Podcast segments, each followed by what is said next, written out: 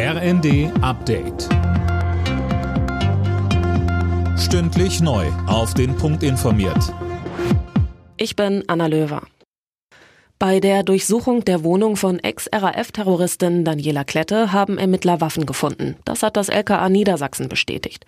Die Bild berichtet, darunter sei neben Schusswaffen auch eine Panzergranate gewesen.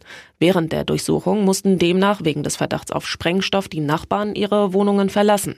Klette war am Montag nach jahrzehntelanger Flucht gefasst worden. Ihr wird unter anderem vorgeworfen, mehrere Geldtransporter überfallen zu haben. Sie und ihre Komplizen Garwig und Staub werden der dritten RAF-Generation zugeordnet. Außerdem hat es in Berlin eine weitere Festnahme gegeben. Um einen von Klettes Komplizen soll es sich nach Medieninfos aber nicht handeln. Das vorläufige Aus beim EU-Lieferkettengesetz stößt auf ein geteiltes Echo. Während die deutsche Wirtschaft von einer guten Nachricht spricht, kritisiert die Gewerkschaft Verdi die Blockadehaltung der FDP. Es ist peinlich, dass Deutschland bereits geeint Kompromisse am Ende kippt. Bundeskanzler Scholz hält an seinem Nein zur Entsendung deutscher Bodentruppen in die Ukraine fest. In einem Video auf X sagte Scholz, die NATO sei keine Kriegspartei und das bedeute auch keine deutsche Kriegsbeteiligung. Und weiter. Um es klipp und klar zu sagen, als deutscher Bundeskanzler werde ich keine Soldaten unserer Bundeswehr in die Ukraine entsenden.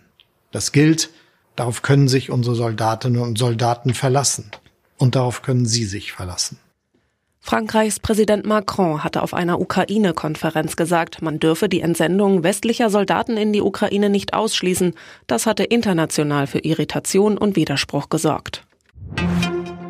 Können Fake News Wahlen beeinflussen? Das befürchten zumindest immer mehr Menschen in Deutschland, wie eine Studie der Bertelsmann Stiftung zeigt. Die Autoren der Studie fordern deshalb strengere Regeln für die sozialen Netzwerke, wie verpflichtende Faktenchecks.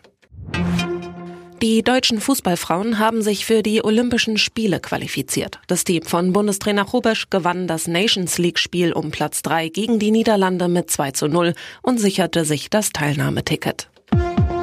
Alle Nachrichten auf rnd.de